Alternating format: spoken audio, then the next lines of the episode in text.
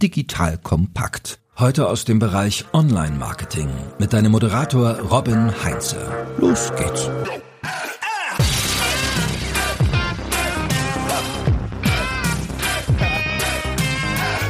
Wenn du glaubst, dass gute UX teuer ist, solltest du dir die Kosten von schlechter UX ansehen. Dieses Zitat ist leicht adaptiert von Ralf Speth, der war früher mal CEO von Jaguar, er hat das gleiche mit Design gesagt. Ich finde es bei UX noch treffender. Und wie du dafür sorgst, dass dein Online-Shop eine ausgezeichnete User Experience bietet, das erfährst du jetzt. Denn, liebe Hörerinnen, liebe Hörer, ich bin Robin Heinze, Mitgründer und Geschäftsführer der Online-Marketing-Agentur Morefire und bei mir ist heute Adrian Piekser. Er ist nicht nur Gründer und Geschäftsführer der E-Commerce-Agentur Tante.e, sondern damit auch frisch gebackener Gewinner des Shop Usability Awards oder mehr mehrfacher Gewinner. So, lieber Adrian, was da genau passiert ist, das klären wir gleich, aber schön, dass du erstmal hier bist. Robin, Wahnsinn. Ich freue mich sehr, hier zu sein und ich habe ja selber einen Podcast, der natürlich nicht rankommt an das, was du hier machst. Deswegen bin ich schon die ganze Zeit, als du die Intro hier gemacht hast, habe ich schon sehr hellhörig zugehört und schon direkt Inspiration mitgenommen, wie man das Ganze noch auf ein neues Level heben kann, denn die Intro und all das war natürlich top hier. Ich freue mich da zu sein. Kriege ich jetzt im Podcast Usability Award? Ja, ich weiß nicht, ob ich da der Richtige bin, als Jury da die Auszeichnung geben zu dürfen, aber ich würde auf jeden Fall für dich voten, sagen wir es mal so. Ah, zauberhaft. So, Adrian, erstmal herzlichen Glückwunsch. Also ihr habt dafür gesorgt, dass es großartige Shops im Netz gibt. Allerdings sind nicht so alle Shops, die es da draußen gibt, wirklich auch so, sagen wir mal, mit herausragender Nutzerfreundlichkeit gesegnet. Deswegen starten wir doch direkt mal rein. Du als Shop-Usability-Experte. Kannst du das ganze Thema mal pitchen, so in zwei Minuten? Ich bin jetzt so ein E-Commerce-Entscheider und sag so, oh, wieso soll ich denn jetzt in die UX von meinem Shop investieren? So, wie kriegst du mich jetzt rum damit? Ja, wenn man von der finanziellen Seite einfach direkt reinguckt, ist es relativ simpel zu beantworten. Eine bessere UX bedeutet auch am Ende, dass Leute schneller zum Ziel kommen, bedeutet Ziel in dem Fall auch schneller kaufen. Heißt, es macht sich relativ schnell bemerkbar anhand der Conversion Rate, also dem Anteil derer, die den Shop nicht nur besuchen, sondern auch am Ende kaufen. Man kann das Ganze aber auch dann eben gucken, nicht nur die Anzahl an absoluten Käuferinnen und Käufern, sondern auch durchschnittlicher Warenkorbwert, Average Order Value, ja, Marketing Slang auch benannt. Den kann man auch durch bessere UX auf jeden Fall steigern, weil man eben zum richtigen Zeitpunkt die richtigen Produktempfehlungen macht. Es geht sogar so weit, dass man das Ganze in Richtung Customer Lifetime Value auch noch weiter optimieren und steigern kann. Das heißt, allein aus dieser finanziellen Sicht kann man sagen, okay, UX ist einfach ein No-Brainer, so ein bisschen wie man es eben ja auch schon im Zitat hören konnte und gleichzeitig schlechte UX natürlich auch dann eben nicht nur eine Nullnummer bleibt, sondern auch negativ das Ganze gehen kann. Und man kann dann noch weitere Sphären sich angucken, wie Branding, Produktwahrnehmung und all diese ganzen anderen quasi softeren Elemente, die auch alle natürlich noch einen positiven Impact äh, kriegen und dadurch gefördert werden durch eben gute UX. Aber das würde jetzt wahrscheinlich wahrscheinlich zu weit gehen, das Ganze hier noch groß auszuholen. Deswegen würde ich es jetzt einfach hiermit belassen und hoffe, ich bin in der Zeit geblieben, Robin. Ich hoffe, ich habe dich jetzt hier überzeugen können. Sehr schöner Pitch. Also mich hat es überzeugt als E-Commerce-Geschäftsführer. Dann lass uns jetzt das Ganze mal ein wenig von der erst von der strategischen Seite betrachten. Also wie gehen wir da vor? Was ist so die strategische Perspektive auf das Thema? Und dann im nächsten Abschnitt gehen wir dann mal in den Maschinenraum rein, knietief und gucken mal, wie wir das Ganze auch auf die Straße gebracht kriegen. Also du hast jetzt schon ein sehr schönes, wertvolles Plädoyer für das Thema UX gehalten. Wie starte ich denn damit, wenn ich jetzt als Kunde auf dich zukomme und sage, so, ich will meinen Shop gerne weiterentwickeln. Der funktioniert jetzt so, wie er ist, aber eigentlich möchte ich damit aufs nächste Level kommen. Was sind so die Fragen, die ihr stellt? Wie geht ihr an so ein Thema ran? Also am Anfang fängt es tatsächlich erstmal immer bei dem Verständnis an, so zu verstehen eigentlich von meiner Perspektive, wenn ich mit dir rede und du auf mich zukommst, erstmal zu verstehen, okay, wer bist du eigentlich? Und zwar damit meine ich dann eben die Produkte, die Marke, das, was euch ausmacht, das, was euch besonders auch eben macht im Vergleich auch zu anderen Wettbewerbern, wer überhaupt eure Wettbewerber sind, was dann auch Referenzen sind, in welche Richtung du denkst, dass das Ganze gehen soll. Das heißt erstmal dieses ganze grundlegende Verständnis. Und da kann man schon sehr, sehr viele Fragen in diese Richtung stellen. Das eine hatte ich ja schon eben erwähnt, so, ne? Irgendwie rund um die Marke und das Markenverständnis, rund um die Zielgruppe. Wer ist eigentlich eure Zielgruppe? Da wird dann oft natürlich gesagt, ja, irgendwie alle. Ist immer so ein bisschen undankbar. Kennst du selber wahrscheinlich als Marketer, da kann man nicht so viel mit anfangen. Spannender ist dann wirklich zu verstehen, okay, was sind dann vielleicht so Pain Points, Use Cases und darauf aufbauen dann eben die verschiedenen ja, Zielgruppen zu finden. Denn wenn man das Ganze mal festmacht an auch Beispielen, so Paper and Tea, ein Teeshop für so Spezialitäten-Tee, da hast du einerseits die Teekenner, die vielleicht schon immer ihren Tee kaufen und immer auch eben ganz genau wissen, sie wollen ihren Tee aus Japan, die und die Produktkategorie. Das heißt, denen brauchst du nicht davon erzählen, irgendwie Bestseller-Kategorien oder Top-Sets irgendwie zum Einstieg. Das wird die alle ablenken. Die wollen einfach nur genau dahin, wo sie wollen. Andererseits hast du Leute wie mich, die keine Ahnung von Tee haben, aber irgendwie ich weiß, jetzt kommt bald Weihnachten und ich möchte meiner Mutter Mutter was schenken. Ich muss an die Hand genommen werden. Ich habe keine Ahnung von Tee. Ich weiß nicht, ob Japan, China oder irgendwie vielleicht auch irgendein anderes Land besser ist. Das heißt, da gibt's dann halt eben verschiedene Leute, die entweder mehr Wissen haben, weniger Wissen haben, an die Hand genommen werden müssen, andere Use Case haben. Das heißt, auch da Zielgruppe ganz, ganz wichtig, weil das eben auch viel Aufschluss später gibt über die Struktur im Shop. Dann ganz, ganz viel rund um die Produkte, wo man Fragen stellen kann. Und natürlich auch wichtig bei Online-Shops generell, was ist überhaupt so deine IT-Infrastruktur, ERP-Systeme und Co., weil das ganz oft, das eine ist eben dieses ganze Kreative und wenn man quasi bei Null anfangen würde auf einer grünen Wiese, das andere ist aber die IT, die du mitbringst, die nämlich ganz, ganz oft und die operativen Prozesse und Co., die halt auch Einfluss darauf haben, weil man eben nicht irgendwie alles auf einer grünen Wiese aufbauen muss, sondern es gibt immer limitierende Faktoren. Das heißt, das erste ist immer eben dieses Grundverständnis verstehen und im Idealfall, wenn du eben schon einen Shop hast, dann ist halt eben auch spannend, nicht nur zu hören, was du sagst als Gründer oder Geschäftsführer oder eben auch dein Team mit E-Commerce Managerinnen und Managern, weil das ist immer eine Sache, aber eben auch die Daten sich anzugucken. Das heißt dann auch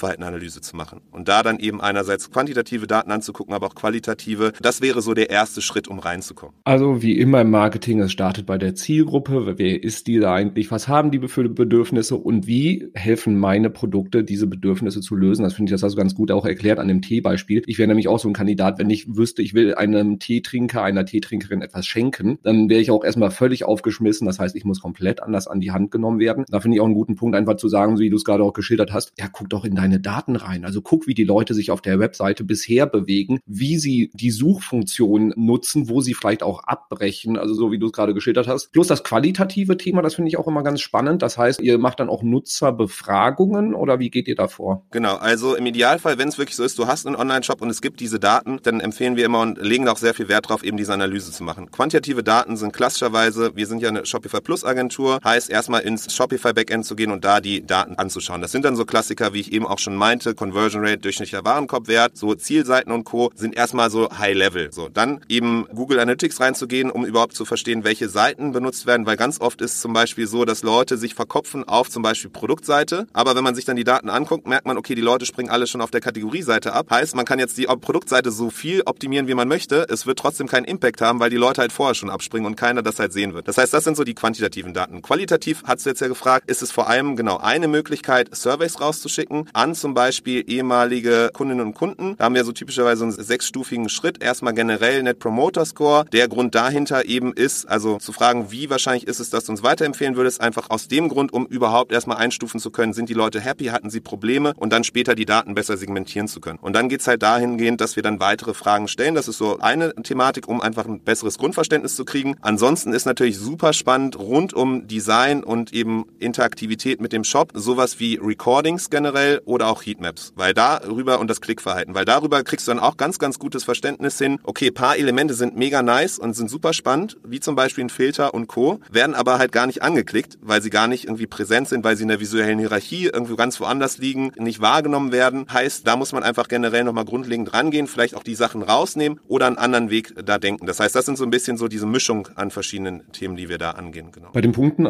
hast du jetzt auch schon einige Sachen genannt, wo ich direkt denke, okay, da haben wir Schnittstellenfunktionen. Das heißt, das sind ja nicht alles Dinge, die der Marketingleiter oder E-Commerce Manager oder sowas entscheiden kann. Das heißt, so ein Shop ist ja auch dann, sage ich mal, ein Projekt, wo durchaus verschiedene Stakeholder mit drin sind. Wen müssen wir aus deiner Erfahrung am besten von Projektstart an, wenn es darum geht, neuen Shop zu machen oder bestehenden Shop weiterzuentwickeln, wen müssen wir ins Boot holen? Also total, ne? Am Ende ist der Online-Shop auch einfach nur der verlängerte Verkaufsarm. So genauso wie es natürlich auch andere Verkaufskanäle gibt, wie irgendwie stationär oder sonst wo. Am Ende spielt alles mit rein. Deswegen ist halt mega spannend und deswegen ist halt cool, weil ganz oft wird halt in diesen Silos gedacht. Man sagt ja, okay, irgendwie E-Commerce ist bei eben Marketing Manager oder E-Commerce Manager. Der eine redet aber nicht mit dem anderen. Im schlimmsten Fall ist es so, im Performance Marketing testet ihr Sachen aus, habt super viele Learnings, versteht dann irgendwie, hey, guck mal, folgender Engel und Perspektive und Co. funktioniert extrem gut. Die Leute werden dann mit dem Wissen weitergeleitet auf den Shop, aber auf dem Shop passiert was ganz anderes und ein ganz anderer Call to Action, ganz anderer Frame oder was auch immer, weil halt die eine Person mit der anderen nicht spricht. Also im Idealfall für so ein Projekt ist natürlich spannend, die Leute, die wirklich Wissen haben, mit reinzuholen. Also auf jeden Fall die Person, die am Ende mit hantieren muss mit dem Shop, ist extrem wichtig. Das heißt, E-Commerce Managerin, Manager ist auf jeden Fall das eine. Typischerweise, wenn es um Relaunches und Co. geht, ist auch extrem wichtig, den operativen Teil am Ende mit drin zu haben. Also diejenigen, die in der Logistik und Fulfillment damit arbeiten, weil einfach diejenigen die sind, die halt am Ende auch so die Bestellung kriegen und dann eben die Produkte verpacken müssen. Das hört sich erstmal logisch an, aber wenn es um Produktanlagen und Co. geht und dann irgendwie irgendwie vor allem, wenn es um Sets und Bundles geht, dann wird's ganz, ganz schnell in den Details sehr hakig und wenn man da die nicht reinholt, dann hat man manchmal auch noch ganz, ganz böse Überraschungen später, wenn der Shop steht und dann sagt, gesagt wird, ja, hey, aber das kann ich so nicht verpacken in, in das Produkt, so, ne? Weil die Lagerliste oder die Pickingliste was ganz anderes ist. Das heißt, das wäre noch gut. Und die Leute, die am Ende halt nah an den Kundinnen und Kunden sind, die Painpoints haben, die müssen vielleicht nicht direkt rein mit in das Projekt, aber auf jeden Fall vorher das einmal sammeln. Das können auch Leute sein aus dem Kundensupport zum Beispiel. Das sind nämlich die Leute, die direkt hautnah dran sind an den Problemen der Kundinnen und Kunden, der Käuferinnen und Käufer, beziehungsweise Besucher, die halt kaufen wollten. Aber auch Marketing und Co. Genau.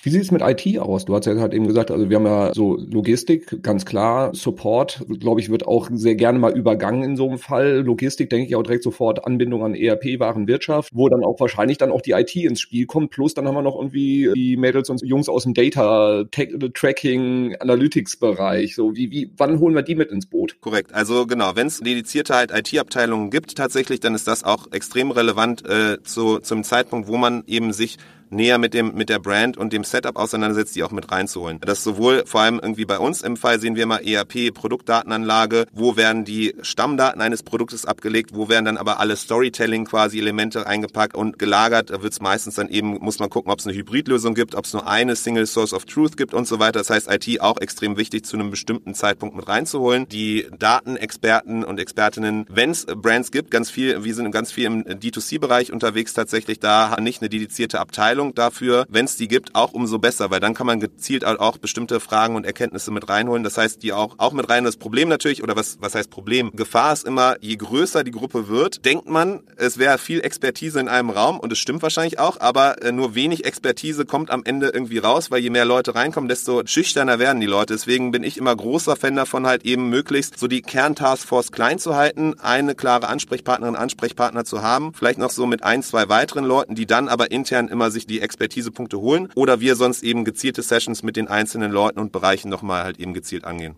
Wie oft wirst du noch damit konfrontiert, dass Design und UX irgendwie gleichgesetzt werden? Also, dass wenn man eigentlich über User Experience sprechen will, über Buttonfarben diskutiert wird oder umgekehrt halt eben das Design, wir machen jetzt so schöne Navigation oder sowas, halt eben auch direkt mit User Experience irgendwie gleichgesetzt wird. Ja, also tatsächlich kommt es ab und an noch vor, wenn wir uns breitschlagen lassen von unseren Kundinnen und Kunden, die halt eigene Designs mitbringen, dann eben, dass wir die Designs quasi umsetzen, nochmal Feedback geben, aber da das dann halt eben schon anfängt, ne? dass dann irgendwie, wenn das dann umgesetzt ist, dann halt eben Diskussionen kommen, ja, aber so irgendwie mit der Struktur des Shops und so, das macht jetzt ja irgendwie, das hätte man auch anders lösen können, wo wir sagen, yo, ist richtig, macht definitiv Sinn, weil da genau dann UX nämlich mit ins Spiel kommt. Und je mehr quasi wir Entscheidungsmöglichkeiten oder Spielraum vorneweg mit drin haben, können wir beraten, können wir genau erstmal überhaupt, bevor es zur Designphase geht, vorher genau das Ganze abstecken, also Verständnisklärung, erste, dann daraus ein Konzept ableiten. Und da ist es typischerweise überhaupt erstmal zu verstehen, okay, wie soll überhaupt der Shop als Struktur aussehen? Welche Seiten braucht es überhaupt? Und da gibt's dann halt eben auch da, wenn wir wieder zurück zu unserem T-Beispiel kommen, verschiedene Einstiegspunkte halt überhaupt erstmal. Ne? Du hast irgendwie die Leute, die ganz klar wissen, was sie wollen. Wenn wir zum Beispiel auch einen Ikea nehmen als Wohnwelten und Möbel, du hast die Leute, die ganz klar ihren Bürostuhl suchen. Das heißt, sie wissen ganz genau, sie wollen zu den Bürostühlen. Andererseits gibt's aber auch Leute, die erstmal über Themenwelten Wohnzimmer oder auch generell sich berieseln lassen wollen. Das heißt, da muss man erstmal überhaupt finden, welche Einstiegspunkte, welche Seiten braucht es. So, das ist das Erste. Und dann geht man im zweiten Schritt rein und guckt, okay, wenn man die Seiten definiert hat, okay, welche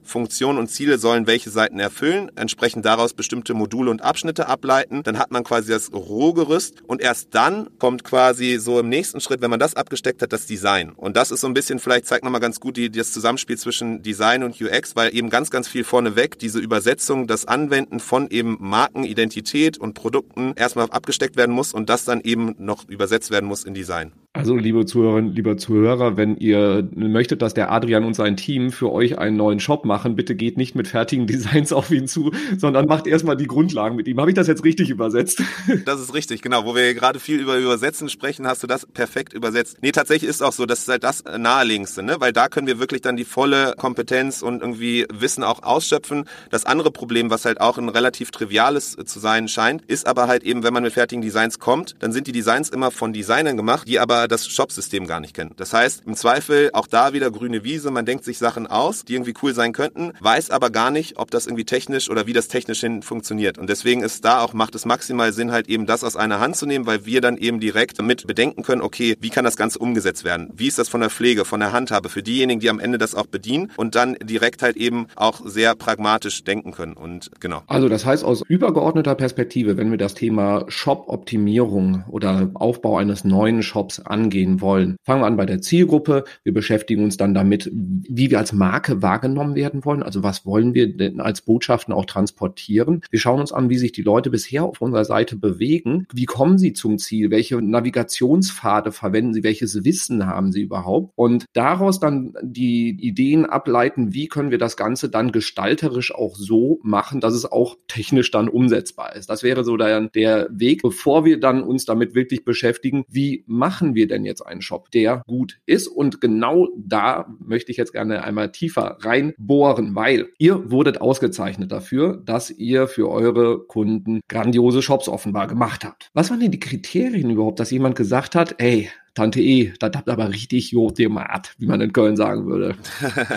ja, da müsste man wahrscheinlich die Jurymitglieder am Ende einzeln befragen, um das genau rauszufinden. Aber so der Ablauf bei den Awards als solchen waren, bei den Shop Usability Awards waren, dass es eben am Anfang erstmal die Shops eingereicht wurden, dann gab es diese UX Me Community, wo halt eben eine Vielzahl an verschiedenen UX, sagen wir mal Enthusiastinnen und Enthusiasten, Expertinnen und Experten ist immer ein bisschen schwierig bei einem Portal, wo sich jeder auch anmelden kann. Aber genau, da konnten dann erstmal grob abgestimmt werden. Die engere Auswahl wurde dann einer Jury vorgelegt und die haben dann halt eben auf verschiedene Faktoren geguckt. Was genau jetzt auf diesen Sheets drin stand, worauf sie geguckt haben, das kann ich nur erahnen, aber klassischerweise natürlich, wenn man auf UX guckt, sind bestimmte Sachen extrem relevant und das ist einerseits natürlich eben so der Look and Feel einerseits, das Ganze, wie es überhaupt erstmal von der Aufmachung aussieht ne? und wie dann auch überhaupt die Informationen transportiert werden, ob alle relevanten Informationen da sind, ob visuelle Hierarchie gegeben ist, ob es halt eben dann aber auch eben Easiness of Use quasi, um mal hier so ein bisschen Denglisch reinzubringen. Also wie einfach ist es am Ende auch zum Ziel zu kommen und das zu machen, was man möchte, möglichst wenig Klicks halt eben zu brauchen, anstatt eher viel Klicks und dann auch eine generelle so Struktur und Übersicht halt auch eben zu haben und nicht direkt lost zu sein. Manchmal hat man das so bestimmte Shops, die irgendwie so eher Kunstwerke sind und ein bisschen vergessen, dass sie Online-Shops sind. Da springen dann überall Farben irgendwie umher. Da ist dann irgendwie das Menü versteckt hinterm Logo oder auch irgendwelche anderen kreativen Ideen. Das ist alles cool. So, da kann man dann wahrscheinlich so ein bisschen wie so ein Gamification quasi fast schon dann irgendwie argumentieren wahrscheinlich, wenn man es irgendwie seinem, seinem Chef, seiner Chefin argumentieren müsste, warum das Design jetzt so aussieht, wie es aussieht. Aber du würdest jetzt, wenn du halt schnell mal nebenbei mobile das irgendwie zum Produkt finden willst, wird es eher schwieriger. Also das sind so verschiedene wahrscheinlich Punkte, die einfach bei UX extrem relevant sind. So, wenn ihr dann jetzt diese Situation habt, jemand kommt auf euch zu und sagt, ich würde jetzt gerne meinen Shop optimieren. Es gibt ja, du hast jetzt auch gerade geschildert, ganz, ganz viele Stellschrauben, die man im Prinzip anpacken kann. Was sind so aus der Erfahrung die wichtigsten Bausteine oder Elemente, wenn wir jetzt sagen, wir haben einen bestehenden Shop und den wollen wir besser machen. Du hast jetzt vorhin auch gesagt, so Produktdetailseite ist immer das, wo ganz schnell drauf geguckt wird, aber Kategorieseite ist manchmal oft auch der größere Hebel. Kannst du da so irgendwie die paar Punkte nennen, die du dir als erstes anschaust und wo erfahrungsgemäß auch irgendwie das größte Potenzial drin liegt? Also am Anfang erstmal das langweiligste wahrscheinlich, wo Leute auch immer nicht verstehen, warum ich da so viel drauf rumreite, ist tatsächlich erstmal die generelle Shop-Struktur. Und da gibt's ja die klassische Funnel-Seiten, die halt anfangen eigentlich bei Startseite, Kategorieseite, Produktseite, Warenkorb, Checkout und dann ist man quasi hoffentlich bei der Danke-Seite angekommen. Das ist so die, die Kern quasi Funnel-Seiten. Ne? Und dann hast du irgendwie so unterstützende Seiten, das sind dann Landing-Pages, sind dann irgendwie About Us-Pages übers Produkt und irgendwie weitere Informationen rum, rundherum, vielleicht auch so Themenwelten. Am Ende führen die letztgenannten immer dazu, sollen immer quasi wieder auf die Funnel-Seiten hinbringen und am Ende eigentlich immer willst du, dass die Leute auf die Produktseite kommen, auf der Produktseite in, in den Warenkorb-Button klicken und da dann eben zur Kasse kommen. So, das ist im Grunde das Grundgerüst und das erstmal zu verstehen, wie das gerade bei dir dann in deinem Kontext funktioniert, ist extrem relevant. Und da, um auch da wieder die Brücke zu schlagen zum Marketing, Marketing ist da auch das Verständnis überhaupt erstmal, was die wichtigsten Marketingkanäle sind, ist auch schon extrem relevant, weil darüber versteht man dann auch überhaupt, wie relevant die Startseite ist. Ganz viele Leute gucken immer auf die Startseite, wollen die Startseite als erstes irgendwie designen. So, ne? Das ist immer das Letzte, was wir uns angucken, weil eigentlich so Startseite ist am Ende so ein Inhaltsverzeichnis von alledem, was später im Shop eh drin ist. Meistens ist auch so, wenn du über Instagram und Co. die Leute reinholst, kommen die meistens auf die Produktseite, teilweise werden sie auf die Kategorieseite geleitet oder manchmal gibt's auch Landingpages. Das heißt, so die wichtigsten Seiten in einem Shop tatsächlich sind sind tatsächlich die Produktseite, der Warenkorb und das mobile Menü. So, das sind so die drei Elemente, die, glaube ich, wenn man sich so einen generellen Shop anguckt, die ersten sind, die ich mir angucke, weil das einfach die sind, über die eigentlich jede Besucherin, jeder Besucher drüber muss, wenn sie was kaufen möchten. So, und dann, je nach Datenlage, kommen dann noch Kategorieseite, mehr oder weniger wichtig, Landingpages mehr oder weniger wichtig, teilweise auch Startseite. Und deswegen kommt es da wieder am Ende auf die generelle Shopstruktur an und die Funnel-Seiten, wie ist überhaupt die User Journey im Shop. Das ist so der erste Schritt. Dann kann man sich darauf aufbauen, auch bestimmte Kennzahlen ableiten, die man dann gezielt optimieren möchte. Und im letzten Schritt guckt man dann quasi, das ist ein bisschen unser Tante-E-Framework, also erst Funnel, Funnel-Seiten und User Journey definieren, dann zweitens KPIs definieren und drittens dann halt eben gucken, okay, was sind eigentlich die kleinen Hebel, die diese KPIs optimieren. Da gibt es so fünf verschiedene Bereiche, die jeweils dann eigentlich damit reinspielen. So, jetzt hast du auch schon gesagt, ihr habt dann so euer typisches Framework, wie ihr da dran geht. Es gibt ja auch jede Menge so Best Practices, die wahrscheinlich dann auch aus den Jahren an Erfahrung irgendwie gesammelt habt. Was ist deine Empfehlung? Nehme ich einfach die Best Practices? Also wenn wir jetzt zum Beispiel eure Award-winning Shops nehmen und sagen so, ey,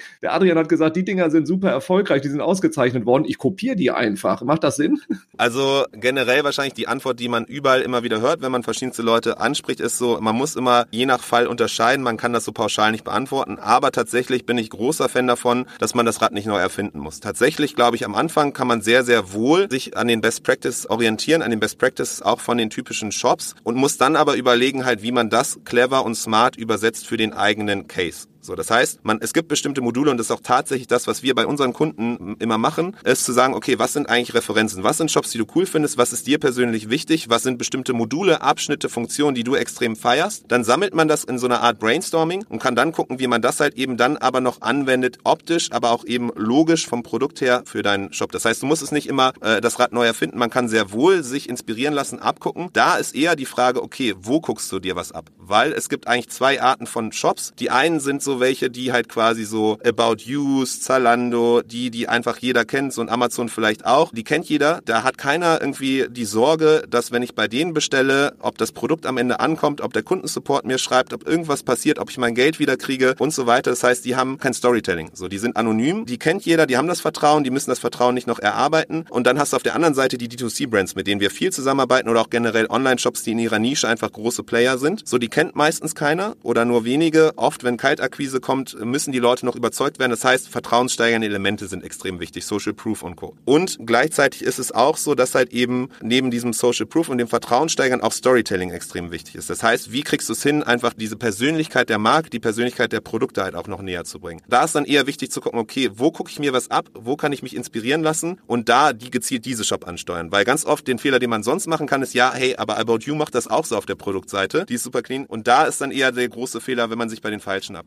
Das, das finde ich einen wahnsinnig wertvollen Punkt, weil genau du sagst, ihr arbeitet viel für D2C, wer das jetzt noch nicht gehört hat, Direct to Consumer, also das heißt Marken, die in ihrem eigenen Shop nur ihr eigenes Produkt verkaufen und nicht wie Händler wie Amazon, About You, Zalando, die halt ganz, ganz viele Marken haben, beziehungsweise auch sogar Marktplatz sind, also das heißt, wo viele Händler noch angebunden sind. Die Idee, irgendwie zu sagen, hey, Amazon ist doch der erfolgreichste E-Commerce-Player der Welt, ich mache die Produktdetailseite wie Amazon. Ich glaube, äh, dann, dann kann man sich selbst beim Scheitern zugucken. Genau, und dann ist sogar da bei Amazon noch der, der besondere Fall natürlich, dass es da auch ein eigener Verkaufskanal tatsächlich ist. So, das heißt, Online-Shops ist eine Sache, Amazon ist die andere Sache. Das heißt, bei Amazon ist es super transaktional, der Fokus und die Mentalität der Leute, die reingehen, die kaufen ganz anders. Das Kaufverhalten ist komplett anders. Da geht es dann wirklich um transaktional und transaktionale Informationen. Es geht nicht um die Brand, sondern es geht darum, okay, was kann das Produkt? Deswegen siehst du auch bei Produktfotos zum Beispiel auf Amazon immer irgendwie direkt das erste oder das zweite Bild sind dann immer Bilder, wo dann irgendwie Informationen drin sind, noch mit den Produktfeatures und all dem ganzen Krams drin. Du hast extrem viel Text und Co. Das ist halt einfach eine ganz andere Art von Verhalten, die Leute auf den Amazons und anderen Marktplätzen hinlegen, als eben im eigenen Online-Shop. Und das sehen wir tatsächlich auch. Wir haben nämlich einige unserer Kundinnen und Kunden, die Amazon-Reseller sind. Denke ist komplett eine andere und du musst die anpassen, auch wenn du eben deinen eigenen Online-Shop und deine eigene Brand aufbaust. Du hast auch gerade gesagt, das ist eigentlich eine ganz gute Idee, sich von anderen Shops inspirieren zu lassen, einfach zu gucken, was gefällt mir da gut, was kann ich mir gut vorstellen, dass ich das für mich adaptiere, für mich übersetze. So, was sind jetzt von aus eurem Portfolio oder von den Shops, die jetzt ausgezeichnet worden sind? Kannst du da mal ein paar Namen nennen? Und was dir da besonders dran gefällt, wo du einfach sagst, ah, da, da bin ich echt stolz drauf, dass wir das irgendwie umgesetzt haben. Hast du da ein paar Beispiele? Genau, also ich habe tatsächlich auch Beispiele von Leuten, die nicht ausgezeichnet wurden, wo ich aber komplett maximal überzeugt bin, dass die extrem gut sind. Äh, kann auch gleich nochmal erklären, warum. Aber genau, die, die ausgezeichnet wurden, zum Beispiel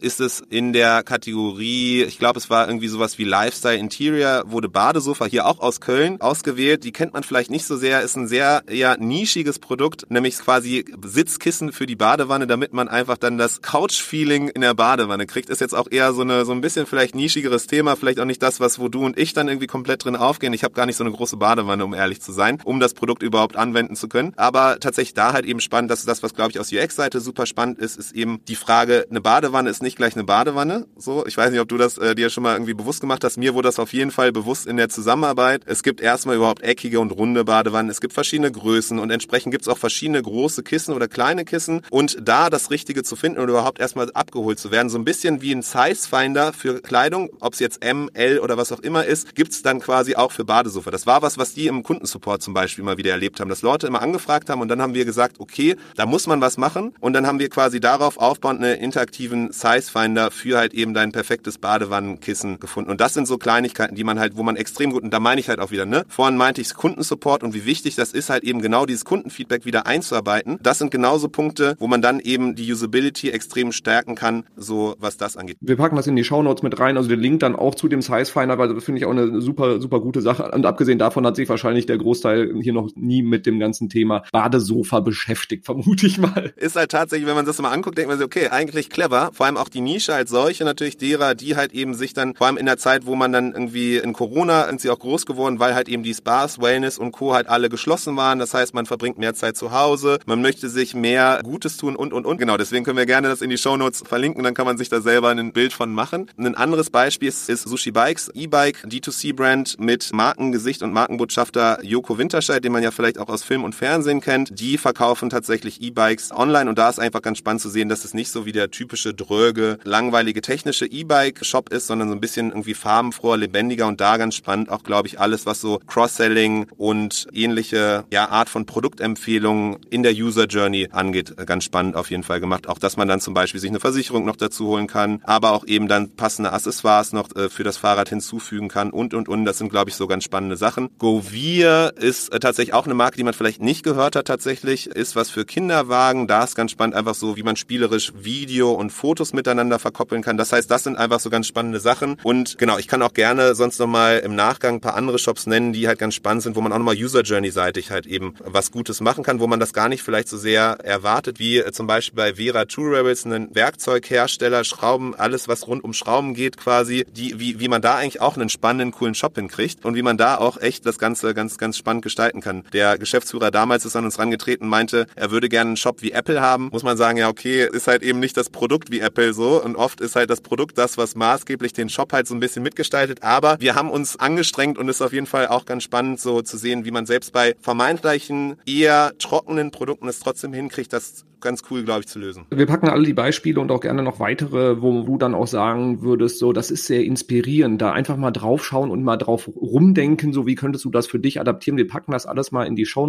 mit rein, weil ich glaube, das ist, das, das hilft ungemein und auch an die Hörerinnen und Hörer, wenn ihr auch noch coole Beispiele habt, die ihr vielleicht selber umgesetzt habt, wenn ihr selber Agentur seid und da was Cooles gemacht habt, wenn ihr auch einen LinkedIn-Post hierzu machen, dann einfach dann da drunter auch kommentieren, also da gerne weitere Inspirationen liefern. Ich finde das immer total wertvoll, weil ich glaube, sowas auch so wie, ja, wir wollen Shop haben wie Apple, hast wahrscheinlich auch nicht nur einmal gehört in deinem Leben, oder? Tatsächlich öfter und in der Phase auch ganz, ganz oft halt eben mit eher aus der Mittelständlerrichtung, dass da öfter dann halt eben Apple als Beispiel genannt wird. Und wenn man sich Apple anguckt, die machen sehr, sehr viel richtig. Aber auch da ist halt eben wieder, wenn wir uns dran erinnern, so was wir eben noch vor paar Minuten gesagt hatten, welche Beispiele möchte man sich nehmen? Und Apple ist halt eben auch wieder eher so, so eine Marke, die hat halt eben Bekanntheit, die muss nicht Vertrauen aufbauen, da muss man auch nicht nochmal irgendwie die Story hinter den Gründer und Co. halt erzählen, sondern da ist dann sehr viel rund um das Produkt. Das Produkt als solches kennen Leute auch schon. Das heißt, da wird viel mit großen Bildern gearbeitet, wenig mit Text und Co. Auch da wieder das perfektes Beispiel dafür, dann sich nochmal zu überlegen, zweites, was ist eigentlich das? Warum willst du wie Apple sein? Ist es irgendwie die Emotionalität, die rübergebracht wird? Das, was Leute eben, was es in Leuten auslöst, wenn sie eben auf die Seite kommen. Und dann kann man damit dann arbeiten und sagen, okay, cool, wenn man das jetzt nimmt und anwendet auf euren Case, dann kann man hier folgende äh, Sachen machen, das nutzen, eure Story nutzen, eure Marke nutzen, die Produkt-USPs und, und, und. Das heißt, man kann da schon mit diesem Input was machen, man muss aber nochmal über zwei, drei Ecken wahrscheinlich dann umdenken. So, und dann kommt jemand auf dich zu und sagt so, ne, wir stehen hier irgendwie bei quasi null oder haben einen uralten Shop und wir wollen das ganze Ding jetzt neu aufziehen. Wir wollen das gerne so machen wie Apple, soll total cool und stylisch und quasi best in class sein. Was kostet das denn, Adrian? Da gibt's ein weites Spektrum natürlich, ne? Je nachdem auch, was du an Legacy noch mitbringst und Co. Aber tatsächlich kann ich das relativ klar und einfach beantworten. Da muss man auch gar nicht sagen mit It Depends so. Natürlich muss man im Detail reingucken, so je nachdem. Aber wir fahren zumindest so den Ansatz, dass wir unterscheiden einerseits eben in teambasierte Setups. So, das heißt, da ist es so, Shopify hat ja quasi, bringt einen hauseigene vorgefertigte Themes, Designs äh, mit, so, die, so ein modularer Baukasten quasi, auf den man zurückgreifen kann. Da könnte man sich dann eben diese Designphase ersparen. Das heißt, das Design wird quasi von dem Theme gegeben und man greift darauf zurück. Man kann dann natürlich noch gezielt Anpassungen vornehmen, bestimmte Funktionalitäten einarbeiten, Cross-Selling-Abschnitte und Co. und, und, und. Aber man nimmt halt eben, man spart sich die Designphase und auch ein großen Stück dieser Konzeptionierungsphase. Das heißt, da, wenn man da äh, rangeht, dann starten da die Produkte bei 8000 Euro. So, das heißt, glaube ich, so im Vergleich zu auch anderen Shop-Systemen relativ überschaubar. Wenn dann noch eben du wechselst von eben Shopware rüber oder Magento oder Oxid, dann kommt halt noch mal ein bisschen Aufwand dazu, wenn man die Daten migrieren muss und gewisse bestimmte individuelle Anforderungen. Das heißt, da ist man so zwischen vielleicht dann, wenn du nicht das von Grund auf baust, dann eben vielleicht zwischen 10 und 30.000. Und wenn du sagst, nee, aber ich will halt wirklich einen geilen Shop, ich will wirklich halt auch dann von Beginn an wirklich UX-seitig das Ganze durchdenken, dann braucht es halt eben diese Konzeptphase, die so grob einen Monat geht, eine Designphase, die so grob einen Monat geht und dann die Implementierung. Da ist man dann bei drei bis vier Monaten und da geht's dann 40.000 Euro aufwärts. Das heißt aber eben so diese 8.000 Euro Shops und da auch, um das nochmal klarzustellen, weil das ganz oft, wenn man sagt, ja okay, Theme aus dem Theme Store, das ist ja dann wahrscheinlich so eine Standardlösung, das ist ja gar nicht individuell. Viele von den Shops, die tatsächlich auch beim Shop Usability Award ausgezeichnet wurden, hatten genau so ein Theme als Basis und wir haben nur quasi geholfen, wie man diese Module, die das Theme schon bereitstellt, richtig halt eben anwendet für eben deine Vision und deine Marke und, und, und. Aber wenn auch das zu viel ist, kannst du auch rein theoretisch komplett kostenlos starten, indem du einfach selber mal auf Shopify, aber es gibt ja auch andere, andere Plattformen, ich kenne mich jetzt nur mit Shopify extrem gut aus, einfach selber da mal mit startest. Und dann brauchst du diese monatlichen Gebühren von, ich glaube, es sind 27 Euro, vielleicht nochmal so für Steam nochmal so 200 Euro und dann kannst du auch komplett alleine fahren. Das hilft schon mal als einfach als Einordnung, weil ich hatte befürchtet, dass die Antwort It depends kommt, wie man sagt bei solchen Themen.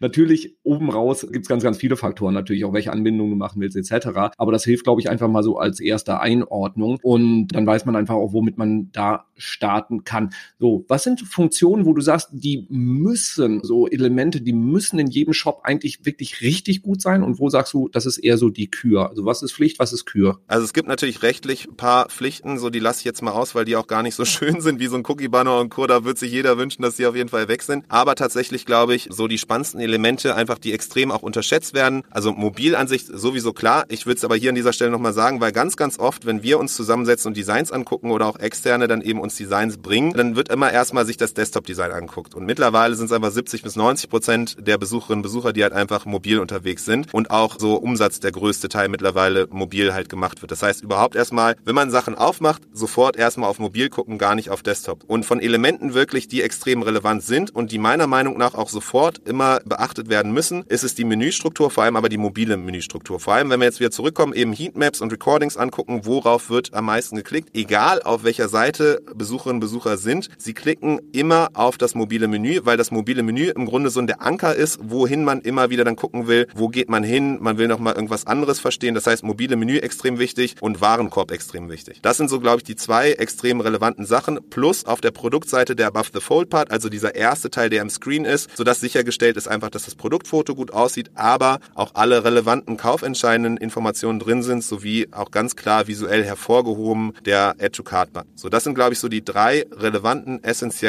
Sachen, die ich auf jeden Fall immer als erstes angucke, auch maximal wichtig sind. Liebe Hörerinnen, liebe Hörer, wenn du da jetzt irgendwie Bock drauf hast, mal deine Seite untersuchen zu lassen, also so ist bei deiner Produktdetailseite zum Beispiel alles Relevante mit drauf. Wir haben so eine Eye-Tracking-Vorhersage als Tool, wo du genau dann gucken kannst, ist der Add-to-Card-Button zum Beispiel, ist der im sichtbaren Bereich oder ist der farblich so, dass die Leute es gar nicht wahrnehmen. Ich packe einfach mal einen Link dazu in die Show Notes, kannst du einfach mal auch austesten. Das als kleiner Unterbrecher. So, was, was sind schöne Elemente, wo du sagst, muss nicht sein, hilft aber total? Genau, das ist auf der Produktseite dann tatsächlich so ein bisschen auch wieder aus der D2C-Perspektive gedacht, aber halt eben ganz oft ist es so aus Social Media und Co. werden halt Werbung direkt auf die Produktseite gelenkt. Retargeting kommt auf die Produktseite. Heißt, die Produktseite auch zu einer Art Landingpage auszubauen. Das heißt, die Storytelling-Elemente, wie man die USPs, also das, was das Produkt besonders macht, das eben auch dann entsprechend durch die richtige Darstellung auf der Produktseite auszuschmücken und darzustellen. Das ist das eine, was erstmal extrem spannend und gut ist. So quasi das Nice to Have, nachdem die Basics erstmal stehen. Und Und das andere, was auch immer oft unterschätzt wird, ist tatsächlich der ganze Bereich rund um über uns, weil halt eben gesagt wird, ja, okay, über uns, das kann man irgendwann später mal machen oder man macht irgendwie drei Sätze rein ohne Foto und relativ lieblos. Aber tatsächlich, wenn man drauf guckt, so ist es so, die Leute, die auf einer über uns Seite waren, die Conversion Rate ist vergleichsweise höher als bei allen anderen. Macht auch Sinn, wenn man drüber nachdenkt, weil das Leute sind, die sich erstmal nochmal bewusster werden wollen, wo sie eigentlich einkaufen und ob sie sich mit den Leuten identifizieren und dadurch dann auch am Ende die über uns Seite eine, eine verlängerte Sales Page ist, die halt eben Vertrauen steigert, die aber gleichzeitig eben den Leuten auch nochmal Mut zuspricht, ja, du bist an der richtigen Stelle, so wie du kannst dieses Produkt ohne schlechtes Gewissen auf jeden Fall bei uns kaufen. Ich glaube, das sind so zwei Sachen, die extrem spannend sind. Sehr schön.